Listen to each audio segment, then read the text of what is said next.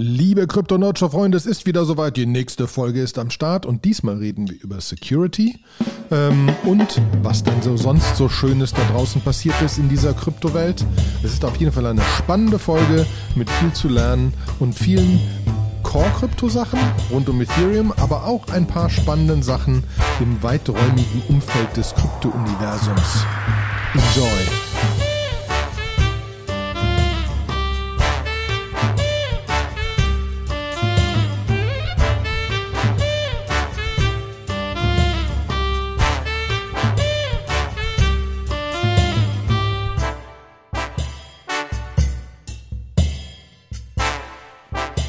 Wunderschönen guten Tag, liebe Krypto-Nerdshow-Freunde.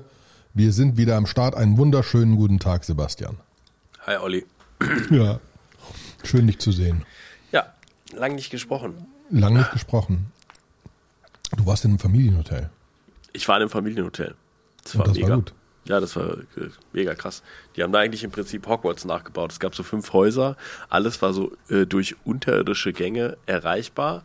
Alles Was? um das Hotel. Ja, also alle fünf Häuser. Du konntest von jedem Haus zu jedem Haus gehen. Und äh, es gab einen Indoor-Spielplatz und eine Indoor-Krabbelarena und einen Indoor-Ponyhof. Und äh, das heißt, man konnte die Kinder die ganze Zeit so durchentertainen. Man musste eigentlich die Anlage gar nicht verlassen. Und ähm, ja, sehr geil. Das klingt aber sehr cool. Ja. Ja, ich mache jetzt nächste Woche ein bisschen Kinder. Wir gehen wieder Vater-Kind-Zelten. 17 Kinder, 8, äh, 17 Väter, 38 Kinder. Campingplatz in Holland. Schön. Da verlässt auch keiner das Gelände. Vielleicht fahren wir einmal wirklich ans Meer zum Strand. Das passiert meistens. Das ist so die ja. eine Fahrt, die existiert. Vormittags, wo alle noch fahren dürfen. ja, spannend. Spannend, spannend. Ja.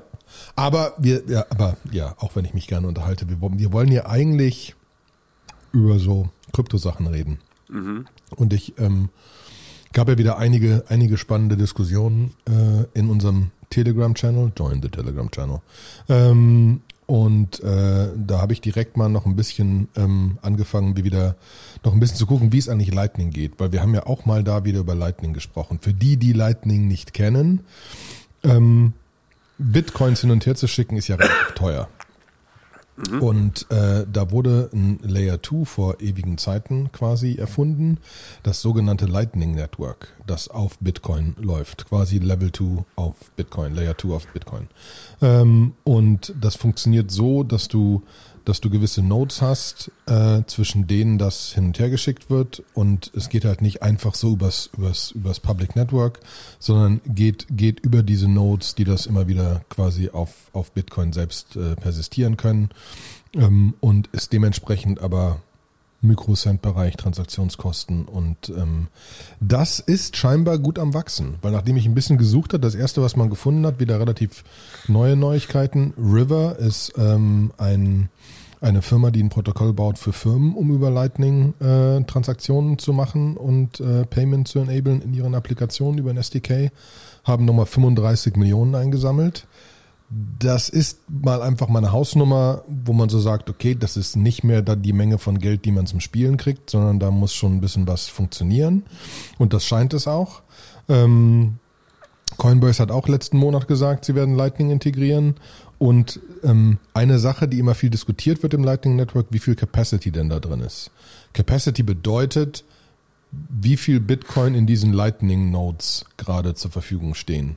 Mhm. Äh, und das ist bei 5600 Bitcoin. Ne? Und 5600 Bitcoin sind auch schon ein paar Millionchen, die da so sind. Und besonders da das ja eigentlich für Mikrotransaktionen äh, ist, ist das eigentlich eine ganze Menge. Natürlich mhm. diskutieren immer Leute, macht das, äh, macht das Sinn, das äh, so zu machen und ist das nicht irgendwie doof, weil da Geld drin gelockt sein muss und so und dass die Nodes funktionieren müssen, dass man einen Weg über Nodes zu einem anderen User haben muss und so weiter. Aber es, aber, aber der Amount of Bitcoin locked nimmt immer weiter zu und äh, finde ich schon faszinierend und bin gespannt, ähm, vor allen Dingen, wenn das auch zu einem Coinbase oder ähnlichem kommt oder, oder größeren Wallets kommt, so dass man halt sehr, sehr einfach kleine, sehr kleine Transaktionen für next to no fees irgendwie hin und her transferieren kann. Ne? Mhm. Finde ich schon, finde ich, finde ich faszinierend. Jury still out, äh, aber das ist ja auch einfach, weil Jury still out, ob irgendwie Bitcoin wirklich mal Mainstream wird. Aber es scheint alles so in die Richtung zu gehen, dass diese, dieses kryptografische Konstrukt immer mehr Traction kriegt, finde ich. Also so ist zumindest mein Gefühl im Moment. Ja, also das ist auch etwas, was irgendwie, ich quatsch gelegentlich, aber auch ein paar Hardcore-Bitcoinern irgendwie, ähm, hatte noch witzigerweise vor ein paar Tagen eine Umfrage gemacht, als wir in unserer Telegram-Gruppe, die auch sehr aktiv ist, also wer Bock hat auf so den Full Scoop und Deep Dive, der sollte in unsere Telegram-Gruppe reinkommen. Ähm, da war die Diskussion hier, was eigentlich mit den, mit den Ordinals, weil es irgendwie, es gibt jetzt einen Stablecoin, der auf Bitcoin gelauncht ist und dann war, gab sofort jemand, der gesagt hat so, ja, wenn das Ordinals-Zeug jetzt nicht mehr bei Bitcoin verschwindet und das irgendwie weg, weggemacht wird, weil die das ja nicht gut finden und hatte dann in einem in einem Telegram-Channel, wo sehr viele Bitcoiner drin sind, mal nachgefragt, eine Umfrage einfach gemacht und gesagt so, hey, äh, ist Ordinals etwas, was ihr denkt, was, was bleiben wird? Oder werden irgendwie die Core-Entwickler und die Miner am Ende des Tages das irgendwie wieder wegmachen? Und da war so das Fazit, dass 85 Prozent gesagt haben, nee, Ordinals ist schon okay, das darf bleiben. Und nur 15 Prozent haben gesagt so, das ist Teufelszeug und muss weg. Äh, was so, glaube ich, einfach das auch so widerspiegelt, dass die Bitcoiner halt auch Bock auf Innovation haben und das irgendwie weitergeht. Ja, und ja das glaube ich eh, so dass da diese, diese, die meisten dieses, in diesen Communities, diese, diese Hardcore-Bitcoin-Typen sind halt die, die einfach vocal sind. Ne? Ja. Und einfach mehr sagen. Und super viele Leute sagen halt, hey, Ordnance funktioniert, ist spannend, kann man lustige Sachen mitmachen, macht nichts kaputt, ähm, führt zu Usage. Also dementsprechend, glaube ich, dass da immer mehr so Sachen passieren werden und ich glaube nicht, dass es vorbei ist. Ich glaube nicht, dass sie es irgendwie stoppen und irgendwie ausmachen, wie immer das fun überhaupt funktionieren sollte. Ähm, deswegen bin ich dabei. Da, also da passiert auch auf Bitcoin gerade einiges. Ne? Mhm. Und ähm, als ich dann über, über Lightning gestolpert bin, bin ich auch weiter gestolpert. Also stolpern ist manchmal echt, echt lustig. Deswegen musste ich, musste ich direkt nochmal äh, reden, weil dann kommt es auf so mehrere, mehrere spannende Level. Ähm, Jack Dorsey, der Twitter-Mitgründer, hat vor einiger Zeit schon äh, Nostra mitgefundet. Und Nostra ist ein äh, fully distributed Twitter-Version. Mhm auf Kryptobasis. Also jetzt auf ein eigenes System und so weiter, aber mit Public, Private Key etc. alles encrypted. Und jetzt ist mit äh, Damos ein wirklich sehr schöner Client gestartet, wo du dir sehr einfach einen Account machen kannst und sehr einfach dieses dezentralisierte äh, Twitter-Ding nutzen musst. Und da gibt's ja einige Versuche, das im Moment irgendwie Twitter zu ersetzen, weil auch da die Camps sehr, sehr klar sind. Gibt Leute, die, die Twitter unter Elon komplett scheiße finden und Twitter unter Elon komplett super finden und so weiter. Aber was viele Leute ähnlich glauben, ist, dass irgendeine Censorship-Resistant Layer nicht doof wäre. Und das scheint damit äh, so, so ziemlich zu laufen. Ne? Ähm, du musst auch du hast, du, du hast quasi zentrale Nodes, mit denen du reden kannst. Und ich muss wissen, auf welchem Node du bist oder dich finden auf einem gewissen Node, um dann mit meinem Client mit dem Node zu reden, um deine Nachrichten zu kriegen. Mhm. Und so redet mein Client potenziell mit multiplen Nodes, wo die Leute drauf sind, mit denen ich reden will und die ich sehen will. Und so ist das Ganze komplett verteilt und ich, ich publishe halt quasi meine Nachrichten über meine Application ähm, und ja, also scheint zumindest immer weiter auf Interesse zu stoßen und es gibt einige an Clients und einige an Sachen und die sind zum Beispiel auch dabei, da das auf ein ähnliches Konstrukt basiert, ist äh, die Vermutung, dass da, äh, beziehungsweise die, die Damos-Leute haben sogar schon gesagt, dass demnächst auch ein Lightning reinkommt, um halt Tipps geben zu können. Ne? Also äh, Geldtipps. Und äh, das ist auch so. Also, also wieder so dieses, dieses, dieses allgemeine verteilte censorship-resistant, kryptografisch basierte Dinge, Dinge passieren. Ne? Ähm, mhm. Ähm, und das bringt mich nämlich zu meinem dritten, ähm, wo wir, glaube ich, sogar schon mal drüber geredet haben. WorldCoin. Ja, WorldCoin ist. Haben wir drüber geredet. Haben wir schon ein paar Mal drüber geredet. Ist ähm, ja auch sogar in der Presse angekommen. Ist sogar in der Presse angekommen und ist auch so ein bisschen so, oh mein Gott, was soll das denn? Weil ich habe jetzt ein World, eine WorldCoin-ID, die ist aber noch anonymous, weil die Idee hinter WorldCoin ist ja, dass du über sogenannte Orbs, die irgendwelche Menschen haben, ähm, dir deine Iris scannen lässt und somit beweist, dass du ein Mensch bist. Und das finde ich wiederum spannend, gerade in so der ganzen AI-Konstruktwelt und so weiter. Du musst damit halt beweisen, dass du ein Mensch bist und kriegst eine, eine weiterhin, jetzt kann man über Anonymität diskutieren, theoretisch anonyme, anonyme ID, die, wo du mehrere IDs dranhängen kannst, die aber damit gematcht ist, dass diese ID wirklich ein Mensch ist. Und da gibt es jetzt auch schon die erste, gibt es die World App seit irgendwie kurzer Zeit, ähm, wo du dir zumindest einen Account machen kannst. In Deutschland gibt es noch keine Orbs, also ich könnte nirgendwo hingehen, um irgendwie äh, äh, mir meine, meine ID richtig zu machen. Aber vom Prinzip her ähm, ist das, ist das, ist das auch ein großes Ding und die haben halt gerade eine Investmentrunde geraced von ähm, unter anderem Blockchain Capital, wo man ja sagen würde, dass die auch so mit Privacy und sonst was und überhaupt und Krypto schon relativ genaue Meinung haben. Und da hat Spencer Bogart, ähm, ähm, äh, Spencer Bogart, einer der General Partner, halt gesagt, okay, manche glaubten, dass ein Dystopian Aurelian Nightmare ist, ne? aber sie haben hunderte von Stunden wirklich das Projekt tief angeguckt und die Contributor angeguckt, in den Code angeguckt und so weiter und haben komplett ihre Meinung geändert, dass das etwas ist, dass es vollkommen misunderstood ist und dass es gerade in dieser ganzen Welt mit, ähm, mit AI und so weiter ähm, relevant ist, jetzt wirklich eine eine, eine, eine, eine ID zu schaffen, die an einer Person hängt und sagt, dass es wirklich ein Mensch ist und kein Bot ist und so weiter und diese Sache zu unterscheiden. Und da scheinen die wirklich tiefgründig dran zu glauben. Ne? Und mhm. äh, haben jetzt die nächste Investmentrunde mitgemacht und nochmal WorldCoin ordentlich Geld gegeben. Ähm, und äh, das finde ich, äh, finde ich auch wieder, wieder spannend, ne? weil man gerade irgendwann hatten wir sogar auch mal schon drüber diskutiert, will man, will man irgendwann, haben Filme, die von Menschen gemacht sind, irgendwann eine, eine äh, spezielle Bedeutung, weil es zu viele Filme gibt, die einfach von AIs gemacht sind? Oder wie beweise ich, dass ich jetzt etwas geschrieben habe und nicht irgendein Bot irgendwas geschrieben hat und so weiter?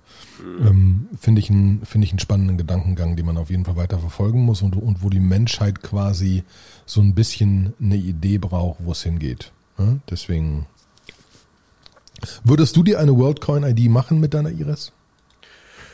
Äh, keine Ahnung, für was ich sie wann wie brauche. Ne? Also das ist ja.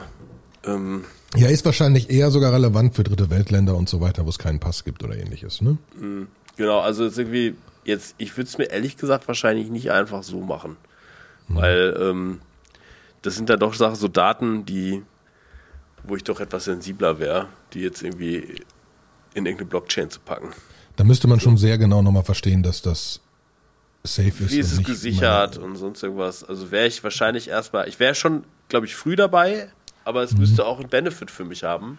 Sonst mache ich es einfach nicht. Also jetzt Ach, irgendeiner, irgendeiner Company, die mal gesagt hat, also für mich hängt das ja alles an Sam Altman dran, ja, der irgendwie und an diesem ganzen Open AI, wir liberalisieren AI, wir machen das alles Open Source und von, ah nee, doch nicht wir machen das eigentlich alles für Microsoft und äh, wir sind jetzt plötzlich auch eine For-Profit-Company.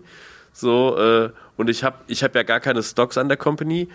Ach ja, ich habe aber natürlich unfassbar krasse Compensation, äh, Compensation Rules, die eigentlich sowas ähnliches sind wie Anteile. Ja, äh, so ist halt, hat alles ein gewisses Geschmäcksle. Es ist, äh, es wird nicht gemacht aus Nächstenliebe, sondern da ist immer ein ja. Business Case dahinter. Dass wir das brauchen werden, ja, ob es WorldCoin ist, Weiß ich nicht. Ja, ja da bin ich dabei. Ich bin ja leider so ein komischer First Adopter, der sowas immer sofort ausprobieren muss. Ich würde sofort meine Iris scannen lassen. Ich gebe zu, ich würde vorher nochmal nachlesen, was mit diesen Daten passiert. Mhm. Würde ich mir nochmal genauer angucken wollen. Ja. Und wahrscheinlich würde ich es dann auch sofort nachmachen. So, der Olli hat das auch gemacht. Ich ja, verdammt. Ich muss auch mit irgendwem reden. Ich ja, habe dir schon meine, meine Public ID von Damos geschickt. Ich brauche jetzt einen Freund auf diesem Distributed Twitter. Ja. poste ich gleich in den Telegram-Channel, wenn andere Leute auch da drauf sind. Äh, ja. Deswegen, leider werde ich wahrscheinlich weiter Twitter nutzen, weil ich Twitter mag und da Sachen passieren.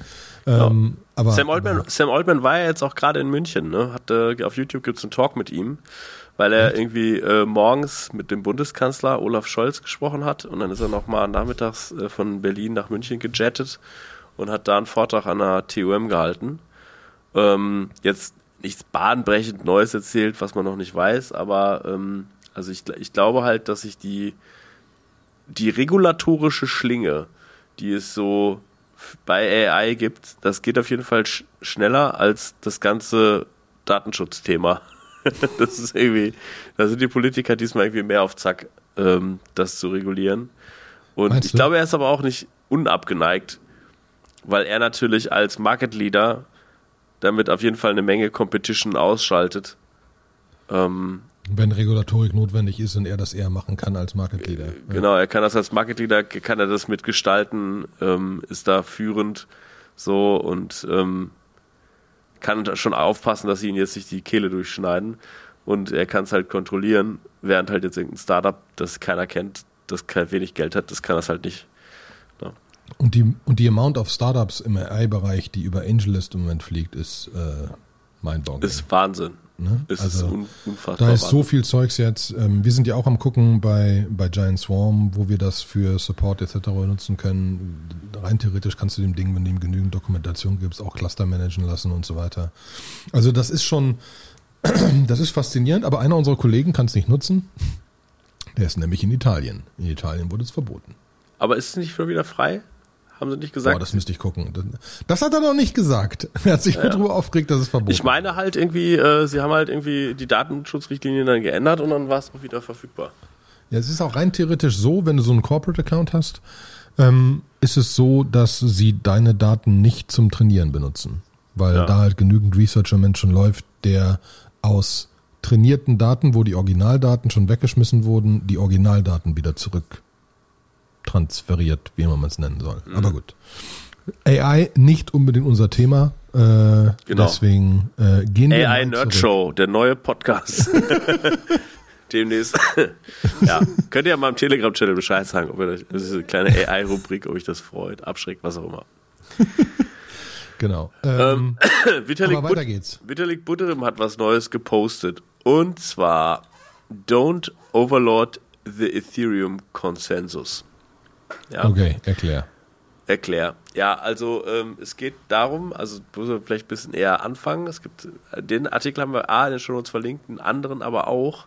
Und zwar, wo sie sagen, dass äh, Restaking overhyped ist.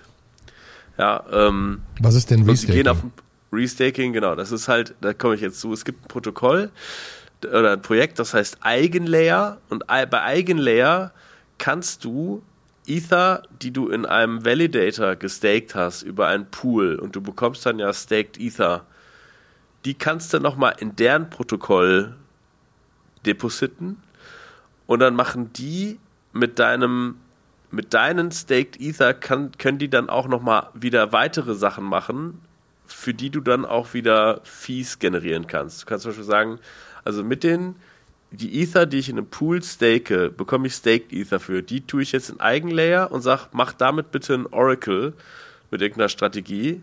Und wenn jemand das Oracle benutzt, dann kriege ich dafür Fees und die hätte ich gerne. Ja, und ähm, das ist etwas, was jetzt so vermehrt gerade so ein bisschen ein heißes Topic ist.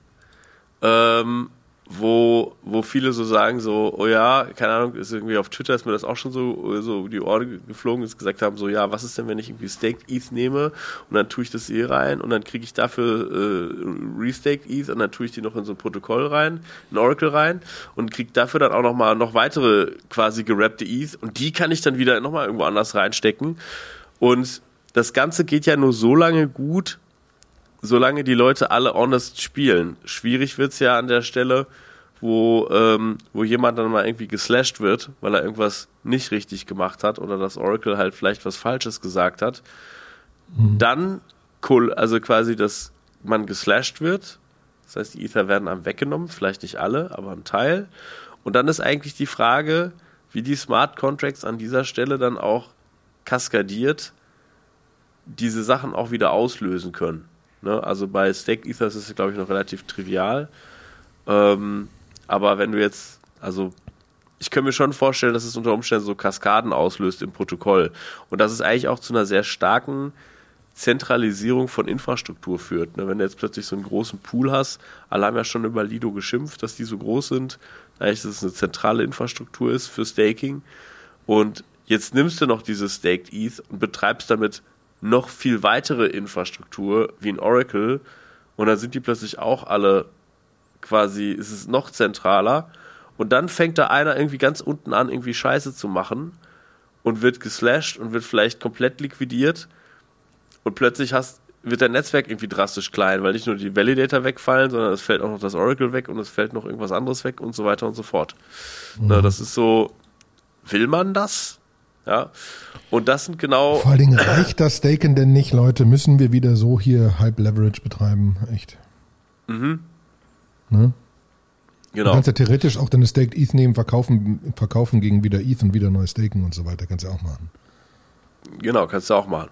Mhm. Und ähm, so, äh, also die beiden Blogposts beleuchten das eigentlich ganz gut. Äh, vor allen Dingen irgendwie Vitalik geht halt einfach darauf ein, dass er sagt so, ja, es gibt halt verschiedene Risk-Level für bestimmte Dinge und er sagt halt irgendwie so, ja, also dass jetzt irgendwie Restaking betrieben wird und dass man damit, sagen wir mal, ein Oracle ähm, nochmal ein Price Oracle laufen lässt, das ist jetzt eher so ein Low-Risk-Szenario, dass man den Konsensus-Layer dazu benutzt, um jetzt irgendwie krassere Sachen zu securen, das hält er für ein High-Risk-Szenario. Auch gerade, weil dann nicht ganz klar ist, was mit geslashten Werten passiert wer die dann anschließend kontrolliert. Ja. Weil er sagt, weil er sagt, also wenn jetzt im Ether-Staking was geslasht wird. Hm, ja, klar. Also das ist ja die Frage, wo du es halt reintust. Eigenlayer ist jetzt nur ein Beispiel. Okay. Ja, aber da, neulich hat er, glaube ich, oh, wer hat das? Irgendwer hat über Bitcoin neulich gepostet, dass es jetzt langsam hochgeht, weil einfach das ganze Leverage mittlerweile wirklich rausgewaschen ist. Aber ja, wir haben das immer noch, ne? Wir haben immer noch irgendwelche Sachen, wo Leute versuchen, noch mehr zu kriegen und so weiter. Hm. Und sobald es zu viel wird, geht es halt irgendwann schief. Das ist genau. äh, eine allgemeine Regel. Deswegen grundsätzlich auch so schön sowas klingt, liebe Leute, versucht wirklich zweimal drüber nachzudenken. Wenn es zu gut klingt, um wahr zu sein, dann ist es wahrscheinlich auch nicht wahr. Dann ist es wahrscheinlich auch nicht wahr. Ne? Ja. Und ähm, gibt es da ein paar mehr. Äh, so äh, nicht, also nicht angrenzend an das Thema, aber zumal es gibt einen schönen Twitter-Feed mit einem GitHub dazu, wo sie auch so ein bisschen darüber sagen, was ist, wenn so ein Supermajority ähm, Execution Layer Client einen Bug hat. Also ähm, was sind eigentlich die Konsequenzen und wie kann man das unter Umständen abfangen? Weil manchmal passieren ja Dinge und dann sind die jetzt doch nicht mal, weil jemand wirklich böse war. Also irgendwie war das ja letztens, dass für ein, für ein paar Epochen hatte, glaube ich, Prism irgendwie keine neuen Blocks hergestellt. Ähm, war vor einer Weile und alle waren ganz aufgeregt und haben gesagt, warum ist das so? Was ist da passiert? Und ähm, dann gab es irgendwann ein Postmortem, wo gesagt wurde, ja, es liegt halt daran, dass Prism so eine krasse Marktdurchdringung hat und dann halt da war es gestaled und es, es, ging ja dann irgendwann auch weiter, aber es war so, irgendwie, irgendwie stand die Block Generation für eine Weile. Mhm. So, und ähm, so, was ist denn jetzt, wenn halt einer von den riesengroßen Sachen jetzt was hat und dann wird der ges wirst du geslasht, kannst da noch nicht mal was für, weil es einfach irgendwie der drunter, ein Bug irgendwie in der darunterliegenden Software wäre und dann hat das irgendwie noch fundamentale Konsequenzen für alles. Ja, du wirst irgendwie liquidiert in dem ersten Layer und dann muss aber auch irgendwie konsekutiv irgendwie durchliquidiert werden, so für, für alle weiteren Layer und das, das hat einfach also ich bin auch kein großer Freund von diesen Dingen und man muss sich da wirklich fragen, macht es Sinn? Aber ja, wir haben gelernt, wenn es geht, wird es auch gemacht. Mhm. Siehe Bankman Fried. Der übrigens irgendwie jetzt, glaube ich, verklagt worden ist, ne? wegen, äh, wegen Bribery. Weil er irgendwie äh, den Chinesen 40 Millionen gezahlt hat, um eine Milliarde an Kryptoassets, die irgendwie gefrozen waren, äh, wieder zu unfreezen.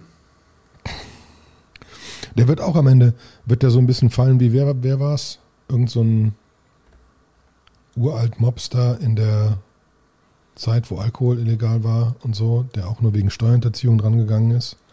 Wahrscheinlich wird, er irgendwie, wird auch Sam Bankman-Fried nie verklagt werden für sein ganzes FTX-Dings, aber komplett verkackt haben, weil er irgendwelche Seitendinger gemacht hat. Mhm. Ja, also, aber gut, es ist schön zu sehen, dass sie irgendwas finden.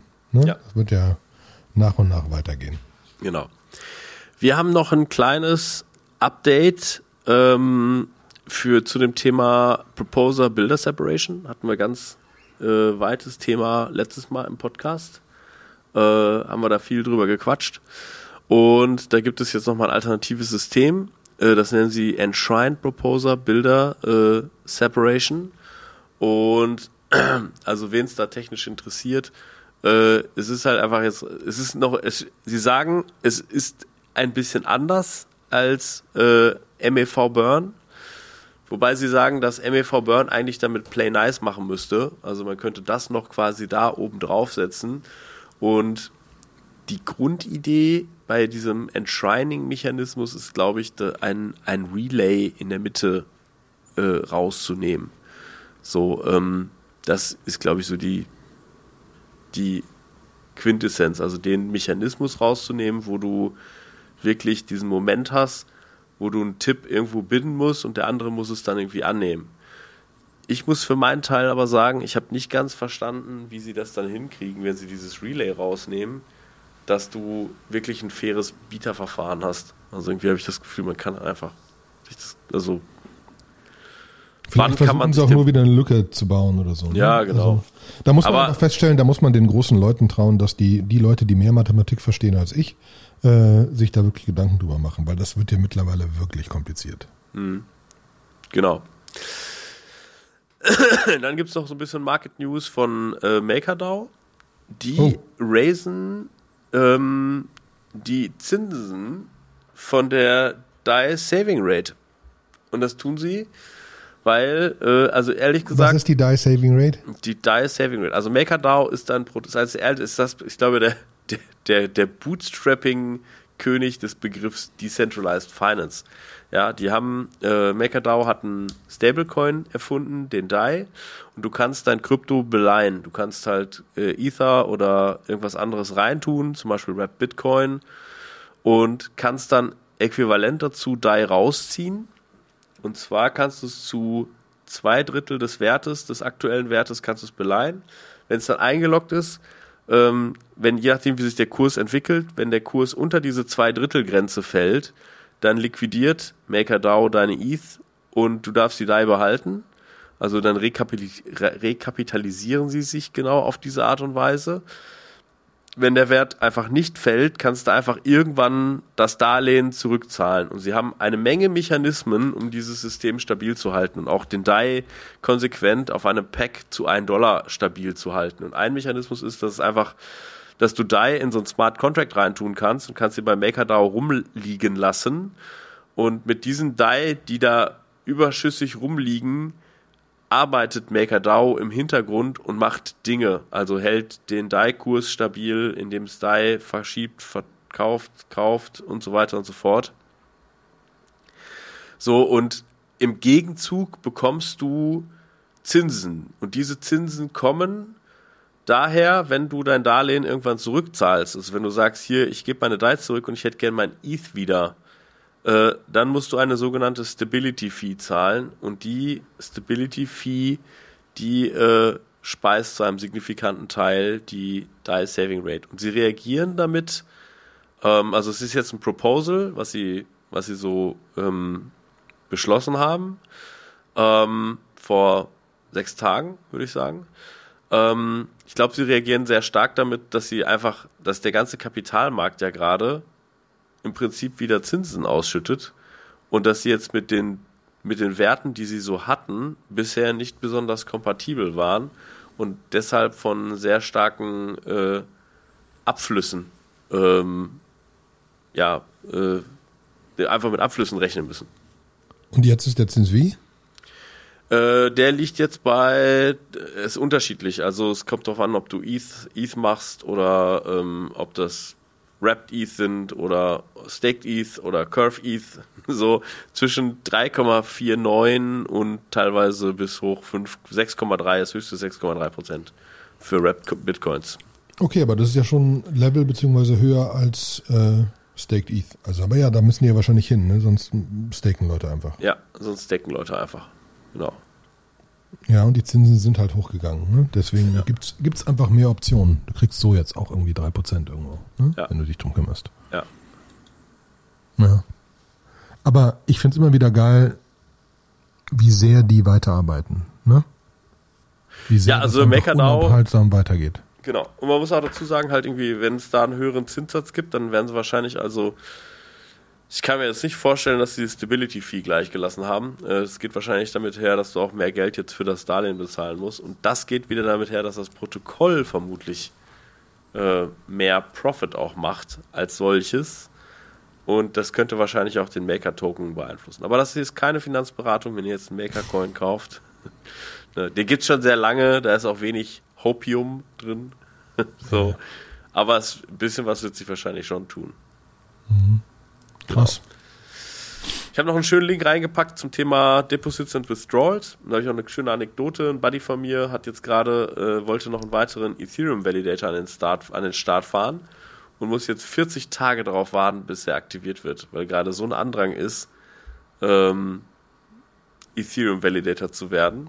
Ich merke das gerade. Ich habe auch, ich habe ja, äh, ich musste einmal endstaken, neu staken, weil das auf dieses 32 Ether-Limit gehen musste und so weiter bei dem Provider, den ich habe. Es dauert jetzt ein bisschen. Ist erstmal unstaked. Und Stake geht jetzt gerade wieder, ist in die Richtung gestaked zu werden.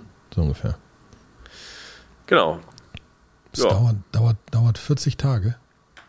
40 Tage, ja. Tja. Scheint ja nicht so zu sein, dass die Leute alle unbedingt ihr Zeug entstaken wollen und das ist. Äh ich sag, da habe ich dann recht gehabt. Muss ich auch da mal eingestehen. Ich hatte ja eigentlich darauf gewettet, dass, äh, dass, dass die Leute das aus dem Ökosystem abziehen, weil ich die Staking Rewards jetzt auch im Vergleich zu dem, was du auf einem Tagesgeldkonto kriegst, eigentlich das für mich nicht in einem Risikoverhältnis zueinander steht. Ja, also Wobei es denn 5, irgendwas Prozent, das kriegst du auf dem Tagesgeldkonto nicht. Das kriegst du nicht, aber das kriegst du, sagen wir mal, auf einer Festgeldanleihe. Mhm, das stimmt. ja. Ja, krass. Da muss man, ja. Ja, ich, ich habe ja immer gesagt, es wird nicht alles rausgezogen, ne? Also ich war der anderen Meinung. Aber gut. Mhm. Ähm, diesmal habe ich recht gehabt, ist selten. ja, das stimmt. Sehr gut. Was für Projekte haben wir noch? Genau, aber. Ähm, also, wir haben zwei. Eins hattest du gepostet. Ähm, das ist ein Avantis, heißt das. Ja. Ne? Decentralized Derivatives for the Superchain. Das ist eins von diesen, diesen Optimism-Dinger, die jetzt starten. Genau. Ähm, das ist ja das, wo auch Coinbase ihr, ihr Ding drauf, drauf bastelt. Also gefühlt ist der Konsensus, dass Optimism schon groß wird. Ja, wobei halt, also ähm, glaube ich auch, können wir halt aber auch gut vorstellen, dass solche Sachen wie Base, also ich höre jetzt von vielen, dass sie jetzt erstmal auf Optimism starten, dass sie dann aber relativ schnell auf Base gehen wollen, ähm, weil das einfach dann zwar sehr zentralisiert ist, weil es eigentlich im Prinzip Coinbase Operated Infrastructure ist, aber ähm, halt, da ist halt ziemlich viel Adoption Ne? Halt ja, wobei wir da ja noch warten müssen, wie zentralisiert ist das. Noch gibt es ein Base ja gar nicht, ne? Noch ist es ja. Code und Research. Aber ich gehe so mal, ich mal davon aus, dass es so ähnlich sein wird wie bei Binance. Also ich gehe mal davon aus, dass es ein Proof of Authority sein wird und Coinbase operated einfach diese Proof of Authorities.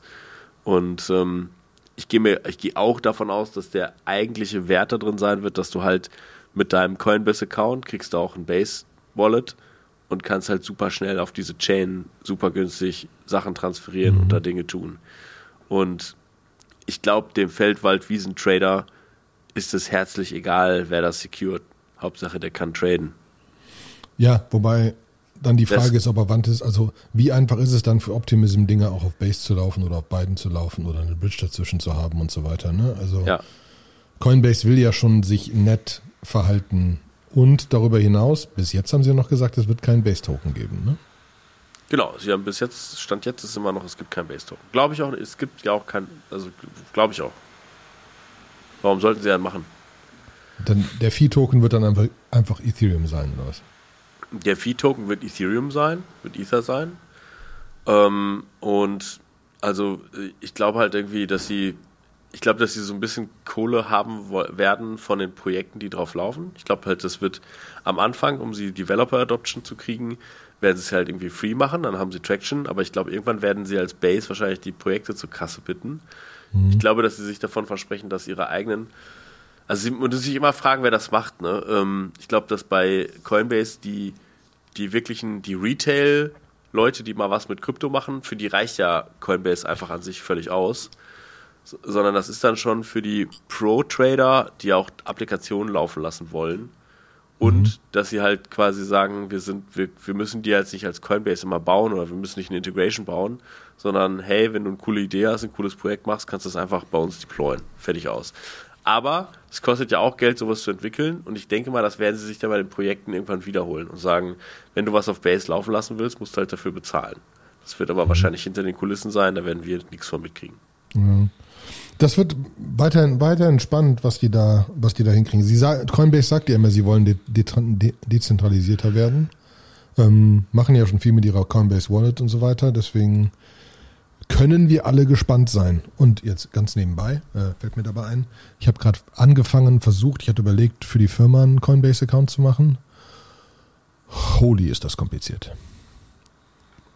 Mhm. Was für Dokumente du einreichen musst, wer die Shareholder sind, wer was zu sagen hat, wie viel die zu sagen haben, wer was entscheiden kann, müssen mindestens zwei Leute jede Transaktion confirm, eine davon mit Videoident jedes einzelne Mal, etc., etc., etc. Also da ist äh, äh, einiges, äh, ist einiges zu tun. Haben wir dann mhm. aus einfachheitshalber Gründen doch gelassen, weil das war dann irgendwie ein bisschen zu kompliziert. Ähm, aber auch da sind die halt, ne? Also du kannst jetzt bei Coinbase in Deutschland als deutsche GmbH ein volles Konto haben und Sachen tun. Und wenn dann noch Lightning integriert wird und wenn dann ihr Base kommt und das, ne? Und so weiter. Hm? Sehr positiv gestimmt für die nächsten drei Jahre, dass da noch einige Sachen passieren werden, die, die uns überraschen werden. Und mhm. da ist ja auch so ein bisschen, ähm, gab es gerade ähm, bei einem anderen Podcast ein Interview mit äh, CZ von Binance wo sie halt gefragt haben, was, was ist denn das nächste große Ding? Ne? Und da hat er gesagt, naja, also es, wir sind an einem Status angekommen, wo es nicht mehr ein nächstes großes Ding gibt. Wir werden ein nächstes großes Ding in DeFi haben und ein nächstes großes Ding in dem Unterbereich von DeFi und in NFT. Ist ja so, ne? was. ne? Wir haben ja vorhin über das Eigenlayer-Ding geredet und ein anderes davon ist jetzt, das nächste Projekt ist ähm, Zero Liquid, ähm, wo es darum geht, dass du auch wieder eigentlich, ähm, dass du es äh, LSD-Tokens, also das hat nichts mit der Droge zu tun, sondern Liquid Staking Derivatives, also quasi Staked Ether nehmen kannst. Du kannst die da in so ein Vault reinsperren und kannst sie gegen andere tauschen und damit halt irgendwas machen. Du kannst den Loan rausziehen. Und dieser Loan repayt sich auch noch automatisch aus Fees. Ja, so, so die Theorie. Das hatten wir aber auch schon öfters, ne? Self-repaying mhm. Loans war auch schon mal vor ein paar Jahren ein Thema. Genau, Self-Paying Loans war auch schon mal im DeFi, gab es da auch schon mal was. Ich glaube, Liquidity hieß das damals, ne? Ja. So, und ähm, ja, äh, ist interessant, ist spannend, aber äh, Geld entsteht halt nicht aus Thin Air. so. Nicht? Nein, tut's leider nicht. Wäre schön, wenn. Ähm, und auch irgendwie without any risk of liquidation. Also da, ich finde find diese Sachen, die haben halt immer, die kommen auch mit einer Downside, da kann halt viel passieren. Mhm. Ja, das ja, also, ne, äh, ich sag Leuten immer nochmal, dass, also, ne, Risk-Reward ist irgendwie so eine Konstante. Also du wirst höheren Reward nur mit mehr Risiko kriegen, so einfach ist es. Ne? Äh, und dementsprechend, ähm, und da der der Reward von festverzinslichen Sachen jetzt im Moment so hoch ist, müssen die teilweise halt noch viel größere Risiken fahren, um irgendwie höheren Reward hinzukriegen. Mhm. Deswegen sind wir mal gespannt. Sollte man vielleicht auf Sicherheit spielen in manchen Aspekten, was uns zu unserem nächsten Punkt bringt, den wir gerade gerade äh, im ja, Telegram-Channel angesprochen haben nochmal. Genau, äh, hau raus. Du wolltest noch was anderes dazu sagen. Nee, äh, wir, haben, wir kommen so schnell, wir, wir labern sonst so viel rum. Mach weiter. wir labern sonst. Ja, aber ich, ich, die Leute hören uns doch wegen dem Labern. Ja, das, das ist der einzige Grund. Äh, weil irgendwie viel Substanz ist da ja nicht drin. Aber wir versuchen mal ein bisschen Substanz zu machen.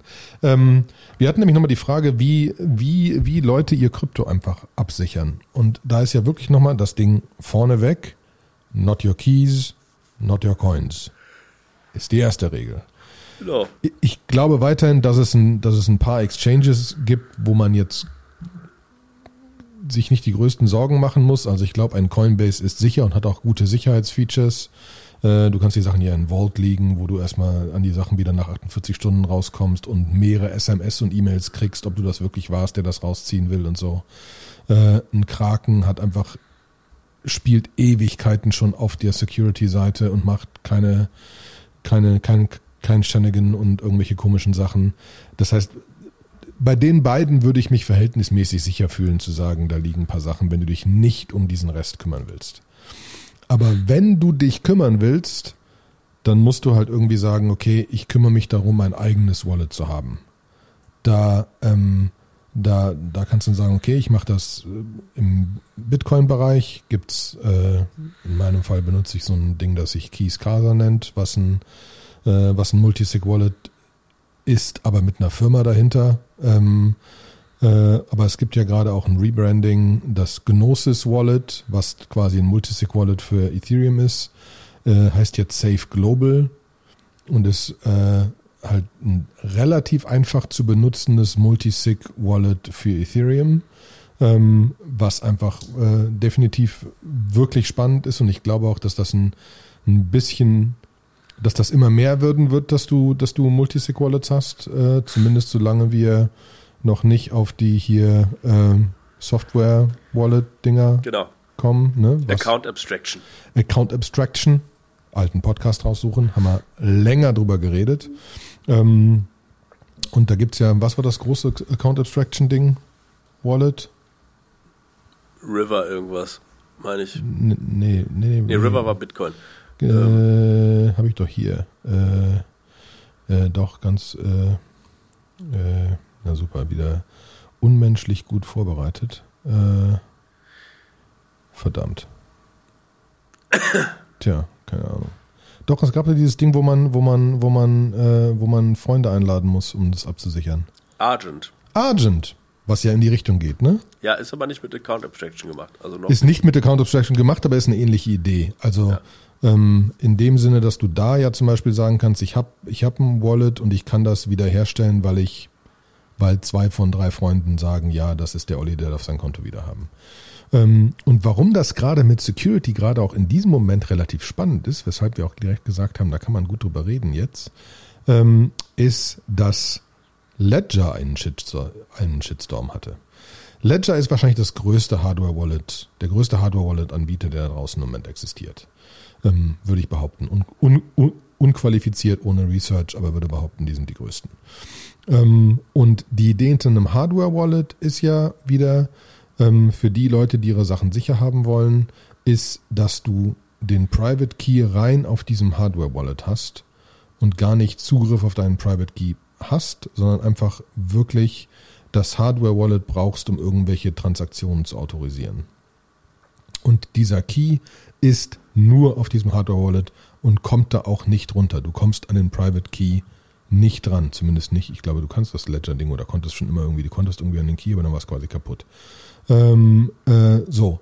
Und was die gemacht haben, weil die natürlich auch eine größere Community haben wollen, eine größere Userbase und Leute dann sagen, ich brauche aber noch irgendeine Sicherheit, wenn ich das irgendwie verliere, vergesse, ver sonst was.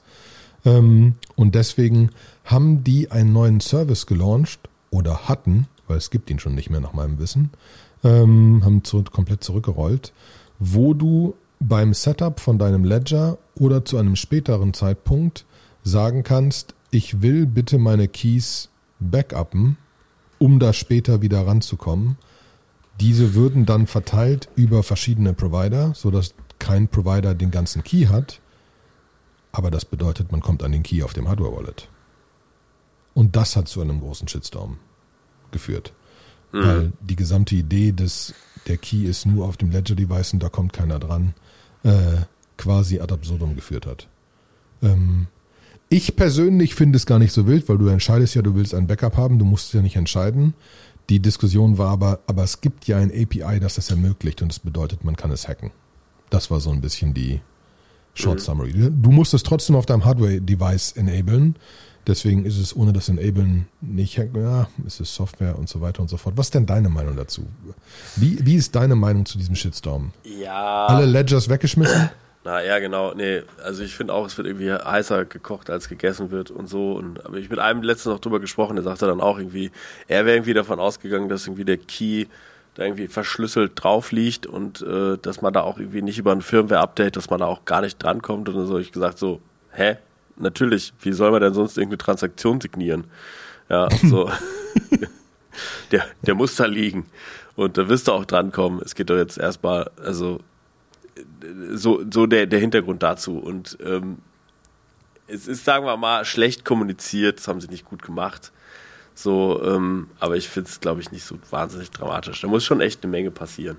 Ja, ja und es ist halt schon auch so, dass dieses Shitstorm-Konstrukt, Twitter etc., ne, wenn die falsche Person laut genug schreit und genügend Retweets kriegt, ist es ein Shitstorm. Und da kannst mhm. du nichts gegen machen. Da kannst du kommunizieren, wie du willst.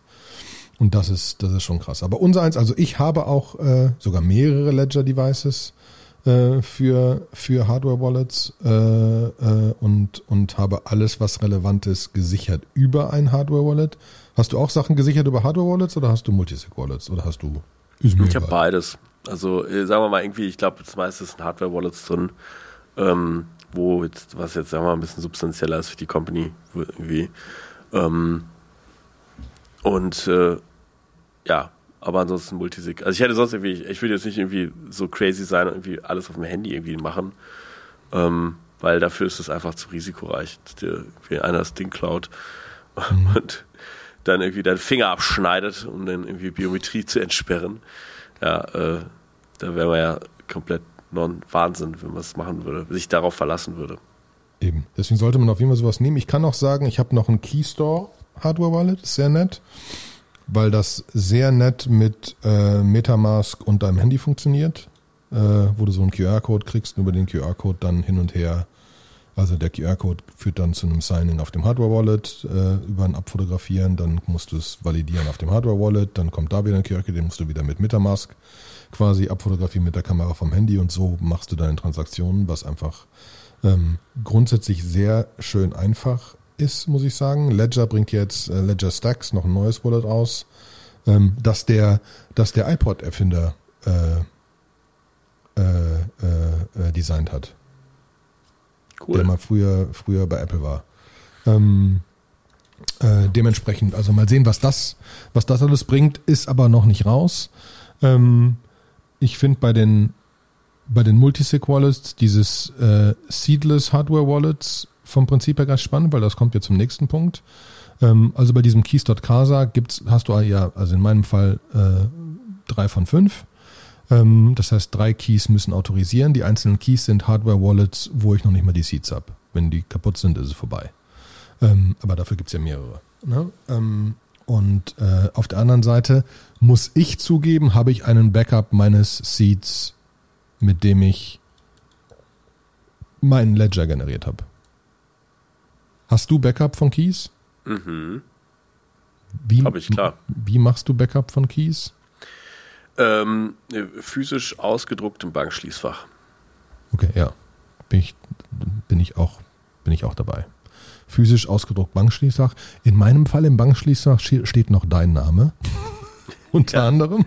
So. Damit auch meine Frau eine Möglichkeit hat, irgendwas damit anzufangen, wenn es mal schief geht. Okay, ja. Ich helfe dann, helf dann gerne. Alles gut. Ähm, ähm, weil das ja auch so die Frage ist, ne? Da ist, da ist, da ist bei so einem Multisig-Wallet natürlich einfach so auch der Punkt, dass du, dass du da andere Konstrukte bauen kannst und sagen kannst, nach einer gewissen Zeit können andere Keys noch andere Sachen machen und so weiter und so fort. Ähm, auch um auch so ein Inheritance-Modell irgendwie zu fahren, weil das natürlich auch, da, auch noch der Punkt ist. Aber ja, ich habe auch, es ist ein ausgedrucktes Papier. Ich werde, ich werde nicht 600 Jahre alt, dass das Papier vergilbt oder so. Ähm, äh, dementsprechend äh, sind, genau. sind, sind da einfach noch Sicherheiten. Ich hätte besser nicht auf Thermopapier drucken sollen. Ja, genau. ja, aber die anderen Leute, es gibt, es ja, es gibt ja so, so, so Metall-Safes und so weiter, wo du dein, dein, dein Seed in so einem Metall-Device äh, definierst und so weiter. Finde ich lustig. Aber jetzt nicht, ist ja. schrei ich nicht danach oder so. Ja. Ne? Ähm, aber ja, auch den sollte man irgendwo sinnvoll backuppen und nicht zu Hause rumliegen lassen. Ähm, besonders weil du ja mit deinem Seed, wenn dein Ledger kaputt geht, nimmst du den Seed und hast wieder einen neuen Ledger, trägst den Seed ein, was hochgradig nervig ist, weil es ein sehr kleiner ja. Display ist.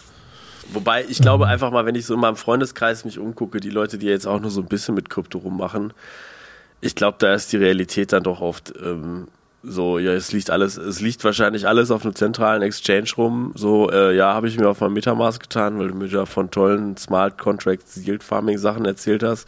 Wo speicherst du denn deinen Key? Hast du den gebackupt? Nö, habe ich gar nicht gebackupt. Wenn das Handy irgendwie neu formatiert wird, ist alles weg. so, das muss man einfach mal so auch so sagen. Das ist, glaube ich, für viele die Realität, aber da geht es auch nicht um krasse Summen. So, ich glaube, spannend wird das halt irgendwie ab der Dimension wahrscheinlich, wenn es irgendwie ein paar tausend Euro sind. Ja, ja genau. Das, ne, ich habe auch ein ganz normales Wallet, mit dem ich einfach auf dem Handy arbeite. Ne? Das mhm. hat halt ja, genau. drin, ähm, weil es einfach hochgradig nervig ist. Ne? Äh, äh, einfach immer dieses Hardware-Wallet mit dabei zu haben und so weiter. Oder wenn, wenn irgendwas ist und wenn du jetzt irgendein NFT claimen musst oder keine Ahnung was und dann äh, hab mein Hardware-Wallet, geht nicht, ja. etc. etc. Das ist schon einfach doof. Aber man sollte sich darüber halt einfach Gedanken machen, wie man das tut. Und sobald man anfängt, finde ich, nervös zu werden über das Geld, das da drin liegt, sollte man sich Gedanken machen. Aber so ein Ledger kostet auch, keine Ahnung, 100 Euro? Ich weiß es im Moment gar nicht. Wenn du da 100 Euro drin liegen hast, macht das keinen Sinn. Ne? Hm. Ähm, weil die Dinger kosten halt Geld. Äh, da ist eher die Frage, was mit den Account Abstraction Wallets passieren wird in Zukunft. Wahrscheinlich dauert es noch ein Jährchen oder so, dass da wirklich krasse Sachen kommen oder so. Aber ähm, äh, das ist noch mein, meine, meine große Hope, dass da irgendwas Sinnvolles noch passiert. Man kann das noch weiter übertreiben, da bin ich immer noch nicht ganz durchgestiegen. Ein Kollege von mir hat das über Hardware, Wallet, also über Multisig Wallets, aber hat auch, es gibt ein System für, ähm, für Ethereum oder wahrscheinlich auch andere, dass du dir über ein, also dass du ein Basis-Seed hast und dann über ein extra Passwort, das du hinten dran hängst, einen ein neues Wallet generierst, was unabhängig ist von dem Basis-Seed, aber du brauchst den Basis-Seed und kannst dann noch weitere Wallets generieren, um einfach mehrere Wallets zu haben, die auf den gleichen Seed basieren, aber ein extra Passwort brauchen, um überhaupt das Wallet zu generieren. Ähm, aber der ist auch Programmierer und so weiter und so. Also, ne, das ist so. Ähm, ich glaube, zum gewissen Teil glaube ich, er wollte damit spielen. Ja. Ne? Wahrscheinlich schon. Wahrscheinlich schon. Ähm, aber ich hoffe, das hat mal ein bisschen Einblick gegeben, wie wir das, wie wir das so tun.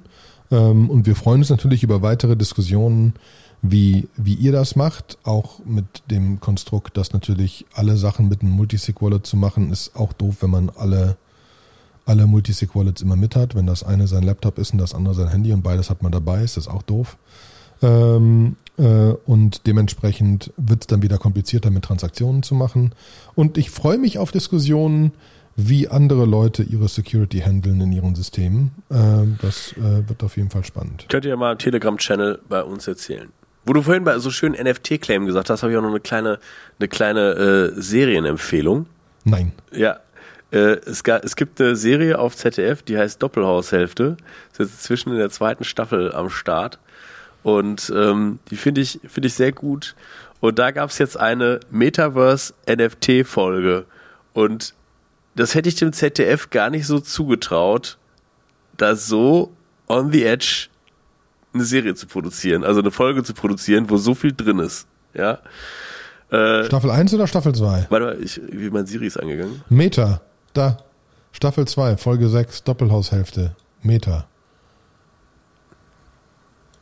Hast du gefunden? Ja, sieht so aus. Nee, der soll jetzt nicht starten hier. Nein, nicht, nicht starten. Es gibt einfach in der ZDF-Mediathek, ich glaube, der grobe Plot der Serie ist halt irgendwie, dass äh, ein Pärchen mit, mit einem Kind, äh, sie ist iranischer Herkunft, er ist afrikanischer Herkunft, aus Berlin wegzieht in den Berliner Steck, Speckgürtel und dann sehen wir so einen richtigen, äh, so eine richtige Urossi-Familie, wo sie aber auch irgendwie Thailänderin ist und auch einen Sohn haben und sie ziehen halt, belegen so eine Doppelhaushälfte und darum entspinnt dann total viel. Äh, ist auch so eigentlich ganz amüsant, an ein paar Stellen überzogen, aber die, die Metaverse-Folge fand ich richtig gut. Es gibt sogar ein Making-of, Making-of Meta, exklusive Einblicke hinter die Kulissen des Drehs im Metaverse. Ja. Also ja, ja, ja, sehr cool, sehr cool. Ja, das ist, äh, das ist auf jeden Fall, auf jeden Genau. Fall. Man muss allerdings auch da, man muss die Serie schon kennen, um die Metaverse-Folge genießen zu können. Man kann nicht nur einfach einzeln diese Folge gucken.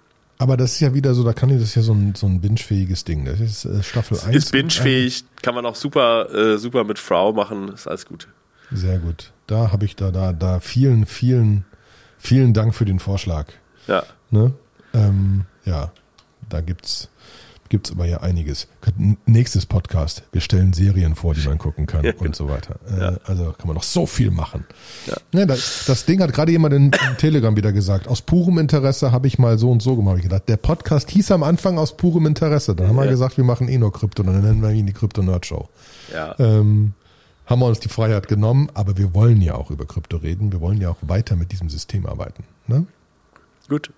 Dementsprechend Way Overtime, 54 Minuten länger. Ich hoffe, es hat euch Spaß gemacht. Bitte liked, tweetet, schickt's Leuten, sagt Leuten darüber Bescheid und so weiter und so fort. Kommt in unseren Telegram-Channel. Es ist uns eine Freude und bis auf bald. Bis Tschüss, bald. Sebastian. Tschüss.